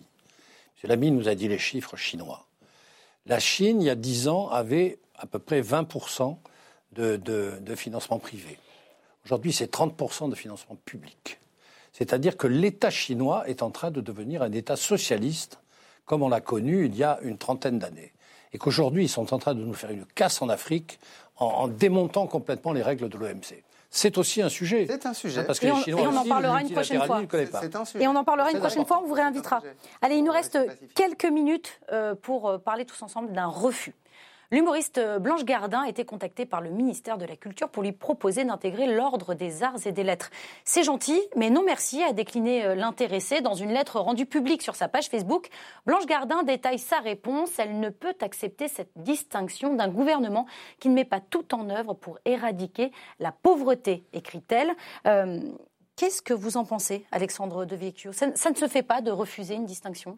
Si, si, ça peut, ça peut trop bien se faire. Je trouve ça assez élégant. Je vois pas très bien le rapport avec la, la, la, pauvreté. Elle peut estimer qu'elle a, enfin voilà, que c'est pas Voltaire et que euh, les récompenses c'est aussi une manière de, de, mettre les gens dans son camp, etc. Et donc elle peut très bien le, le, refuser. Après l'histoire de la pauvreté, je, suis pas sûr que ça c'est grand rapport, mais je trouve que voilà, c'est un signe d'humilité et, de, et de modestie. Elle s'en est servie comme comme d'une tribune. Euh, c'est son droit. Fabrice Delmeda Moi, ce qui me frappe toujours dans ces affaires-là, c'est qu'une décoration arrive rarement par hasard, sauf acte héroïque. Et donc, en général, il y a un réseau. Et euh, on imagine très bien le réseau amical euh, de gens du spectacle, on va pas dire de nom, mais enfin. Qui ont dû pousser pour qu'elle. Euh, qui se disent tiens, elle est sympa, elle était bien pour les Molières, elle a fait un truc, donc ce serait bien de la mettre sur la liste. Donc, ok, on va lui demander, et puis on envoie la lettre. Et là, on se prend un scud. Parce que tout d'un coup, en fait, le réseau a mal fonctionné. C'est-à-dire qu'on croyait dans le réseau qu'elle était la macroniste qui allait soutenir le, Je crois que beaucoup sont trompés sur Blanche Gardin, c'est surtout ça. Et, puis tout d'un coup, et tout d'un coup, on se rend compte bah, qu'elle a ses convictions, euh, qu'elle était peut-être macroniste à un moment donné parce qu'on avait dit qu'on abaisserait euh, les, la question des SDF et qu'on réduirait la pauvreté et qu'elle a l'impression que ça avance pas et que donc tout d'un coup elle est plus macroniste. Et donc je trouve, je trouve ça assez sympathique de voir à quel point les réseaux sont mis en, en, difficulté parce qu'on est, faut quand même le dire, on est dans une, une république qui n'est pas si vaste que ça, dans lesquelles les élites vivent relativement dans la même capitale. Euh, donc voilà, et donc je trouve toujours ça sympathique quand il y a un moment donné, bah oui, quelqu'un qui nous prend en défaut, qui dribble mieux et qui euh, ben, nous ramène à l'essentiel, c'est-à-dire effectivement la lutte contre la pauvreté, les situations de SDF qui n'est pas non plus, il faut quand même le, rappeler, 566 euh, personnes, dont 13, dont 13 mineurs, euh, qui sont morts euh, cette année. Cette année, absolument. Et donc, qui n'est pas non plus quelque chose d'anodin, et, qui est aussi lié à la question des réfugiés et de l'immigration, et de l'état des rues parisiennes. Donc on retrouve à la fois les municipales qui se profilent, les européennes qui sont en cours, et toutes les, tous les débats politiques que nous avons. Et voilà, elle, elle, défend, elle défend des opinions très sérieuses, finalement, dans cette réponse, dans cette tribune. Jean-Luc Panot, est-ce que c'est pas un peu la nouvelle Coluche? Bon, ça j'en sais rien, je suis pas critique. Euh, euh, dans le show business, mais d'abord, on a tous le droit, de, pour peu qu'on vous la propose, de refuser oh une décoration. Donc, ça ne vous choque pas? Non, ça me choque pas. Il y a tellement de gens qui font tout ce qu'ils peuvent pour en avoir une qu'au moins elle, elle, a le talent. Elle a laissé la place. Elle a laissé la place à quelqu'un d'autre. Et d'être original. Euh, la, la, la, deuxième chose, c'est qu'évidemment la cause euh, qu'elle défend est parfaitement juste. Troisièmement, ça nous rassure sur un point, c'est qu'elle n'acceptera pas de décoration venant d'autres pays, car si le critère c'est la lutte mmh. efficace contre la pauvreté, j'en vois peu.